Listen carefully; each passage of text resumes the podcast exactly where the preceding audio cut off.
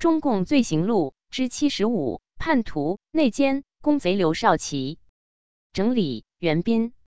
大纪元二零二二年四月一日讯，在大陆政治运动中被打倒的中共党内权位最高、最有名的人物，当属前国家主席刘少奇。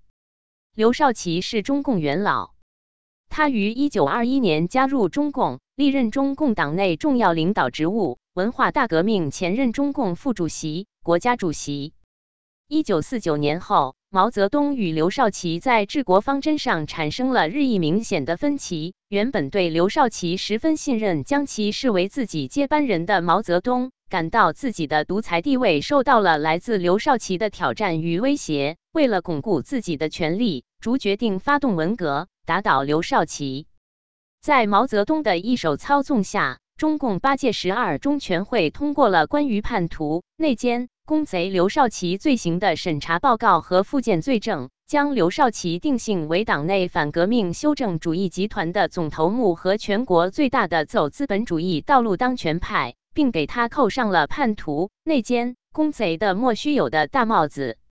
据百年朝和中央文献出版社出版的《话说刘少奇》所述，定刘少奇为叛徒、内奸。公贼的证据是根据八个所谓知情人的供词。文革爆发后，中央文革小组的专案组得到辽宁造反组织的报告，说刘少奇一九二九年曾在奉天沙场被捕过，是否也应查一查？这样一个由十五人组成的彻查办公室成立了，在整整五十天的时间里，彻查办发动东北三省。查了一九二九年前后的二百四十五万卷档案和报刊资料，然而他们却一无所获，没有查到刘少奇所谓叛变的任何证据。面对这种状况，彻查办把一九二九年前后中共满洲省委工作人员和张学良时期奉天军警宪特的名单，以及奉天沙场职工的花名册印发全东北，从市到县，直至城市街道。农村公社普遍成立了彻查机构，逐一查找名单上的人，要求活着的查到人头，死了的查到坟头。下面的几个证人就是这样来的。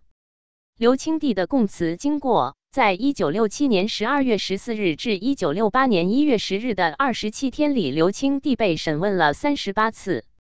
刘清帝本来什么也不知道，在多次威逼下，刘清帝受不住了，说：“我想了。”没想起什么来，你们是不是把那时候的事写下来？我签个字行不？办案人员咄咄逼人的说：“你能想起来，你的立场转变了，就会想起来了。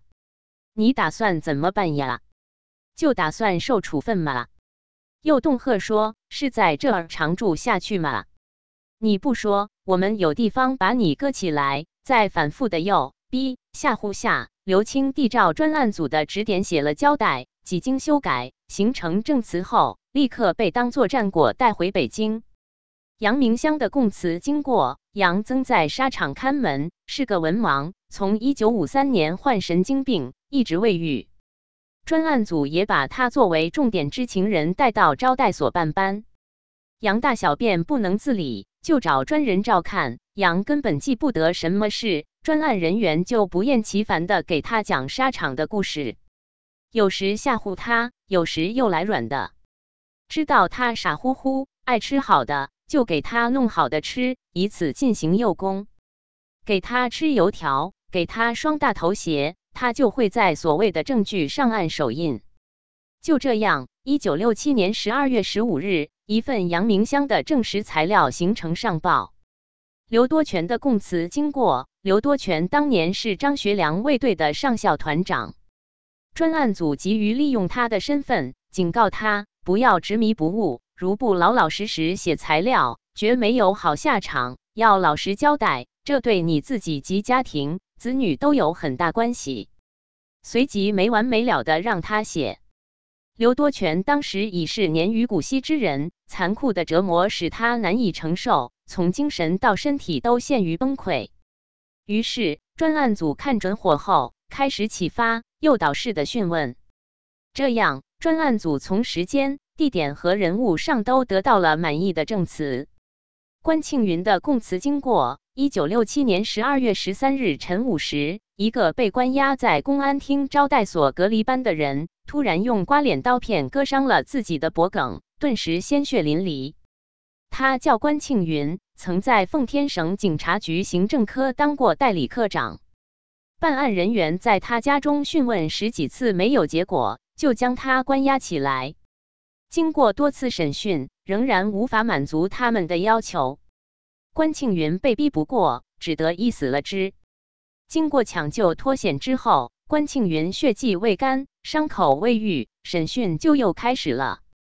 关庆云欲死不能。被逼无奈，最后表示：“只要能打倒走资派，我就证实，哪怕牺牲我自己。”一份刘少奇被捕后如何叛变、如何出卖党的机构和同志，造成共产党多人被捕的假证词，就这样出笼了。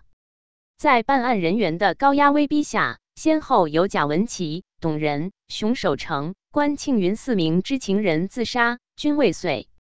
有的吃药，有的跳楼，有的用刀片割脖子。为了把证词搞得不露马脚，办案人员在彻查办负责人指挥下，对所谓证人的谈话记录进行随心所欲的再加工、把听说、可能、如果等词句统统删掉，再经过赤裸裸的篡改、罗织、生编硬造，然后整理成材料，再让证人抄写、签字、画押。结果。他们送往中共中央的七十一份证词中，几乎没有一句是真话。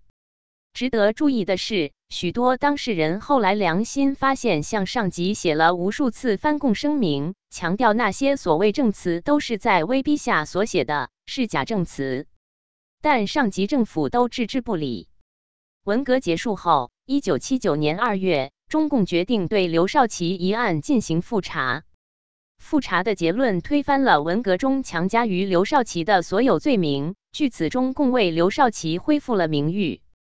以下是复查结果的主要内容：一、原审查报告说，刘少奇于一九二五年十一月借口养病，私自从上海潜逃长沙，十二月被长沙戒严司令部逮捕。湖南军阀赵恒惕亲批斩决，迫使他完全接受活命条件。投降了敌人，背叛了革命。随后，奉赵恒惕的旨意，捧着赵恒惕赏赐的四书离开湖南，前往广州，怀着不可告人的目的，重新钻进党内来。据复查，刘少奇一九二五年冬在长沙曾经被捕，但根本不存在私自从上海潜逃长沙和投敌叛变的问题。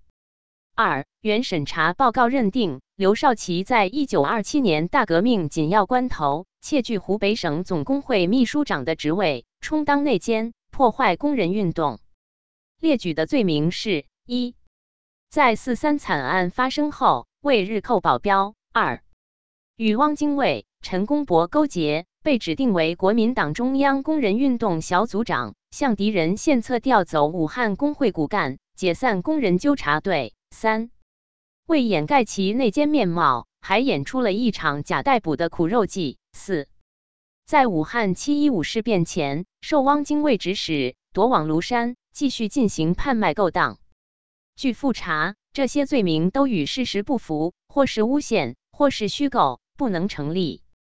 三，原审查报告说，刘少奇一九二九年八月二十二日在沈阳奉天沙场被捕后。供认自己是满洲省委书记，出卖了省委领导成员和所属党组织，并且向统治阶级积极出谋献策。张学良颇为赞赏，因而释放。由于他提供情报，党组织遭到严重破坏，许多共产党员被捕被杀。还说他按照敌人旨意，利用中东铁路事件配合进行反苏反共等等。经复查，这些罪名都是无中生有的伪造。责任编辑：高毅。